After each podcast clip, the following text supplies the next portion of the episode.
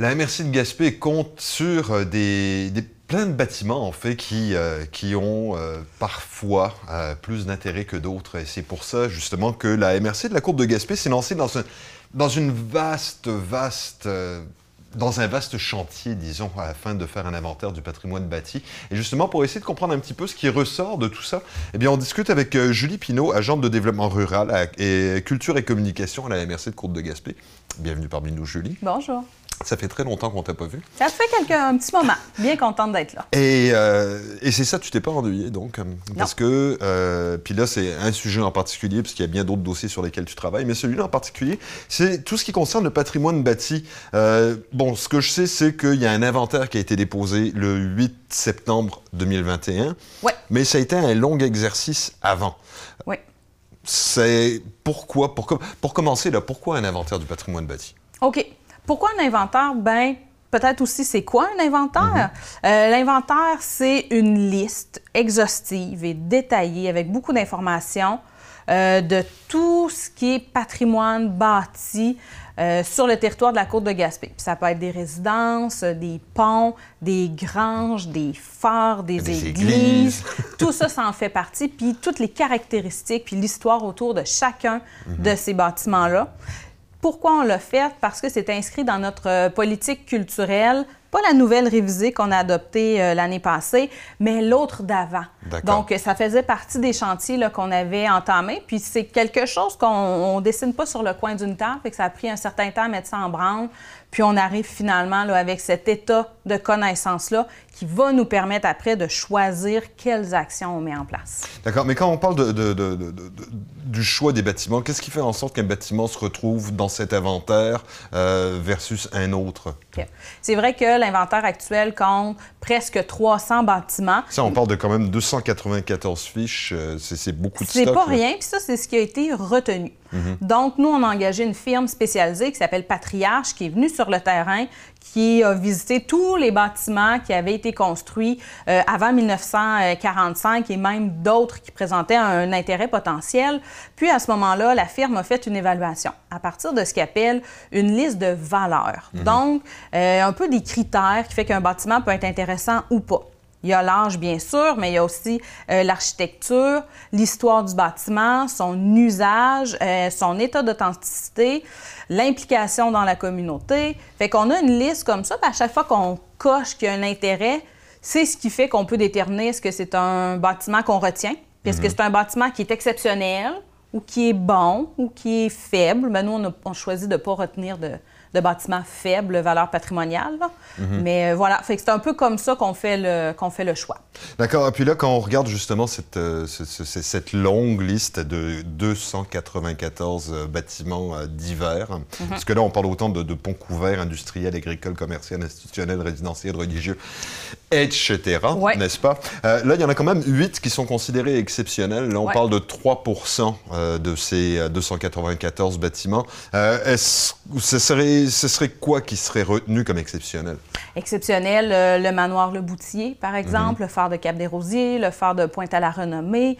Donc ça, c'est des bâtiments qui ont une valeur, oui, pour le territoire de la côte de Gaspé, mais pour le Québec au complet. Donc c'est exceptionnel au niveau de la province. C'est pour ça qu'on le qualifie d'exceptionnel.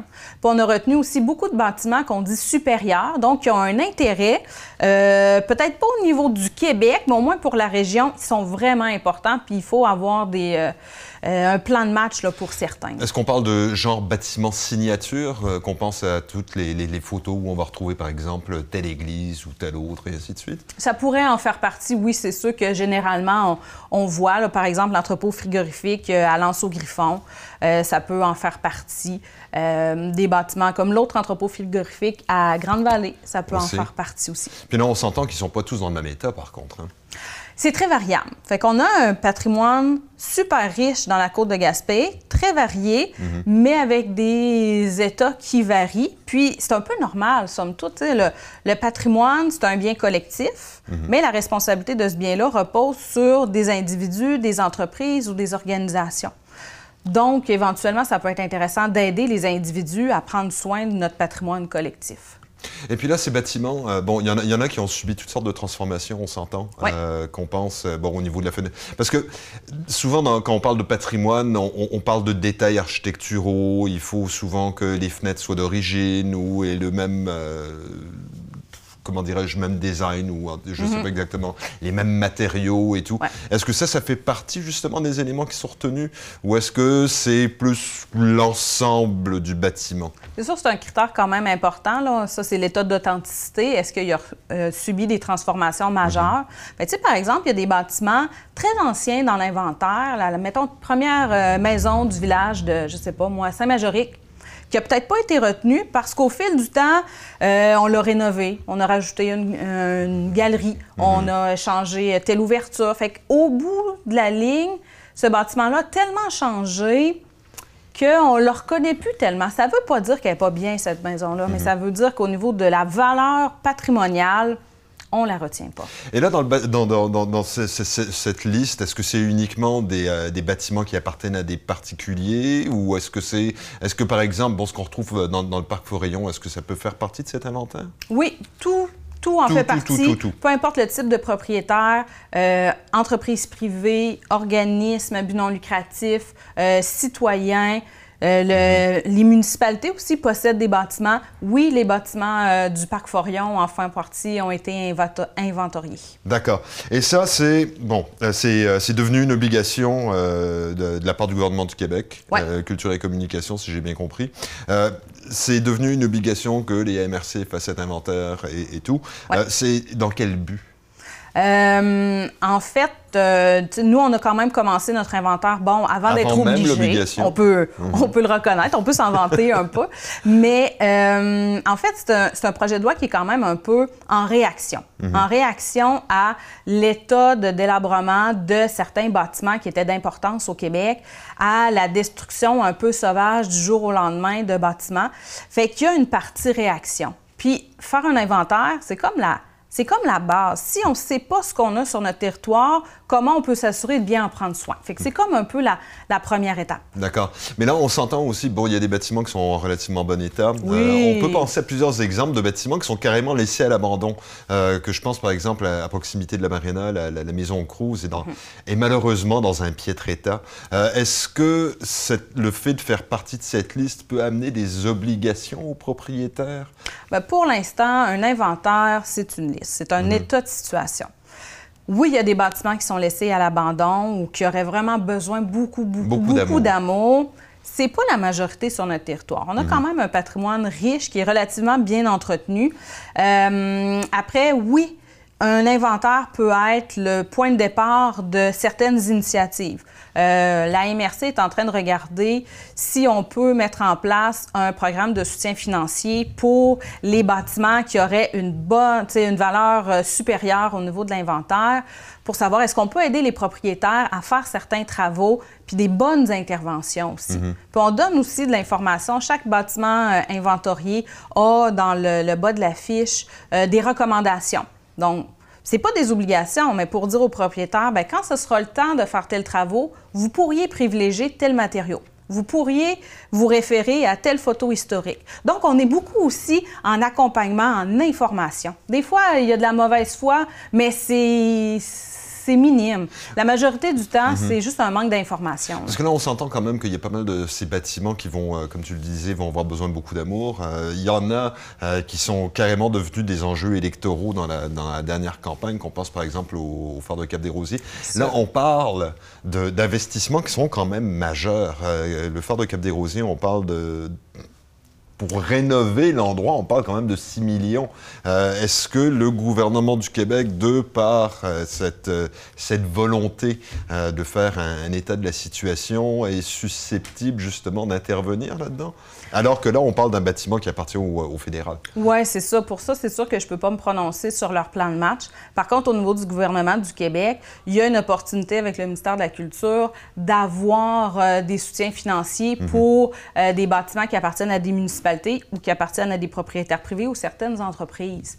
Euh, donc, il y a une volonté d'aider aussi les citoyens à protéger leur propre euh, patrimoine. Fait que nous, mhm. c'est vraiment là-dessus là, qu'on peut, qu'on peut travailler. Est-ce que vous allez pousser certains propriétaires justement à entretenir? Je reviens toujours à la maison close parce que pour moi, c'est un des, des, exemples les plus, les plus flagrants mhm. euh, de, de, de, patrimoine bâti qui a besoin d'être entretenu. Bien, des municipalités où la MRC peut choisir, par exemple, de citer un bâtiment, donc de lui donner une mhm. valeur supplémentaire et peut choisir d'ajouter des, euh, des mesures de protection. Fait que ça, c'est vraiment la prérogative là, des, euh, des municipalités ou euh, du conseil de la MRC de faire ça. Est-ce que c'est dans le plan de match, là, ça? C'est ça. Puis là, justement, plan de match. bon, c'est bien beau avoir fait l'inventaire général. On parle de quand même 294 bâtiments, 8 exceptionnels, 68 supérieurs, et la, liste continue. prochaine étape. Oui. Prochaine étape, on est comme en trois sections. Une section qui est vraiment l'information puis la mise en valeur. Donc, on a beaucoup d'informations, il faut la communiquer premièrement aux propriétaires euh, qui, mhm. sont, euh, qui font partie de l'inventaire, puis aussi à la population en général pour mieux faire connaître la richesse de notre patrimoine. On est en train de développer des outils à ce niveau-là. Après ça, tout ce qui est de la formation, donc de proposer à la population des ateliers, des formations, des conférences, comment entretenir sa maison, des types euh, d'interventions à privilégier. Donc, on est dans donner des outils. Mhm. Puis après ça, au niveau financier, on regarde, comme je le disais, est-ce qu'on peut avoir un fonds pour aider à entretenir certains bâtiments, pour compenser. C'est vrai que quand on fait de la restauration patrimoniale, il y a des coûts différents que si on remporte par des, matériaux bon marché. Mhm.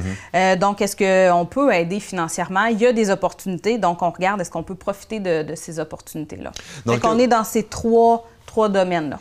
Et puis là, c'est question piège. Là. Euh, tu l'attendais certainement pas celle-là. Euh, quoi qu'il en soit, c'est bon. Il y a des bâtiments qui dont les propriétaires n'ont pas nécessairement les moyens euh, d'entretenir ces, ces, bâtiments patrimoniaux. Est-ce qu'on peut penser que une instance gouvernementale, municipale ou autre, c'est susceptible d'en faire l'acquisition? Euh, c'est une bonne question parce qu'au niveau, puis euh, ça se passe au niveau des églises, les municipalités, les mhm. MRC, qu'est-ce qu'elles peuvent faire? Elles peuvent intervenir de trois façons. Elles peuvent être effectivement propriétaires, euh, acquérir un bâtiment puis l'utiliser pour des services publics. Sinon, elles peuvent être partenaires, par exemple, louer un espace. Tu sais, un peu ce que Desjardins fait au Centre culturel à Lens au Griffon, loue un espace pour ses bureaux. Euh, donc, ça peut être une forme de partenariat. Une forme de revenu aussi, de façon Tout à, fait. C'est une façon d'intervenir. Sinon, une MRC ou une municipalité peut être euh, partenaire, mm. puis euh, facilitateur, en fait. Donc, donner du soutien technique, de l'information, de la formation, du soutien financier. Fait que c'est un peu les trois éléments. les municipalités, plusieurs sont déjà propriétaires de bâtiments. presque toutes les municipalités, en fait, sur notre territoire, est-ce qu'elles souhaitent le faire pour d'autres? À suivre, donc. À suivre. Et justement, dans le à suivre, euh, quand est-ce qu'on pense savoir embarquer sur d'autres étapes euh, ou est-ce qu'on s'arrête uniquement à l'inventaire? Est-ce qu'il y a d'autres ah. étapes qui attendent? On va déjà Je suis convaincu que vous avez autre chose. Oh que oui. Au printemps, euh, gros maximum, on va pouvoir déployer là, des outils d'information puis de sensibilisation. Euh, un peu plus tard au printemps, été, faire des, euh, des formations, une journée du patrimoine, des ateliers, des conférences, si les mesures sanitaires nous le permettent, bien, évidemment. puis après ça, un soutien financier, peut-être davantage au début de l'été dépendamment de réponse du ministère. Fait que c'est quand même, là, on parle de, on parle pas de, long terme, de plusieurs années, là, pour ces types d'actions-là. OK, donc de quoi te garder occupé euh, à court et moyen terme? pas, mais c'est tellement stimulant. Oui, oui, ça doit être hyper stimulant. Puis d'ailleurs, pour, euh, pour euh, tous les amateurs d'histoire, tous les amateurs d'architecture, de patrimoine bâti et tout, ces fameuses 294 fiches, est-ce qu'elles sont accessibles? Est-ce qu'on peut accéder à cette information? Vous pouvez dès maintenant avoir sur le site web de la MRC, dans la section développement culturel, le rapport synthèse, donc qui mhm. présente énormément d'informations, beaucoup de, photos sur euh, l'inventaire. Les fiches, pour l'instant, sont réservées pour euh, les propriétaires privés. D'accord. Oui, qui en font la demande, là, on peut les, transférer. Mais les fiches individuelles, ce sont pour les propriétaires. Très bien. Ben, Julie, merci infiniment. Euh, on, en tout cas, de toute évidence, euh, vous avez fait déjà un, gros travail de base. Maintenant, on a hâte de voir la suite parce qu'on s'entend, il y, a, bon, il, y a, toute la question autour euh, du phare de, Cap des Rosiers, il y a les ponts couverts, il y a les églises, etc., etc., etc., etc. Puis ça serait dommage ce serait vraiment dommage si on perdait ce patrimoine. Ça serait un drame de perdre ces survivants-là. Ces survivants des années 70, entre autres, on sait à quel point ça a été, euh, été un masse. Non, en tout cas, bref. Merci Julie, on se reparle très bientôt. C'est un plaisir, merci. Julie Pinault, donc euh, agent de développement euh, rural, culture et communication à la merci de la Côte de Gaspé. On, il reste des petits bijoux euh, dans, notre, dans notre région. on sait à quel point les, les années, bah, disons 60-70 ont été, ont été dures sur le patrimoine bâti. Maintenant, on essaie de préserver ce qui reste. Ça fait que Dossier à suivre, en fait, à partir du moment où on voit que la MRC a une volonté, ben, le gouvernement du Québec même a une volonté euh, justement de, faire survivre ces, ces joyaux. On va probablement au printemps qu'on fera un suivi là-dessus.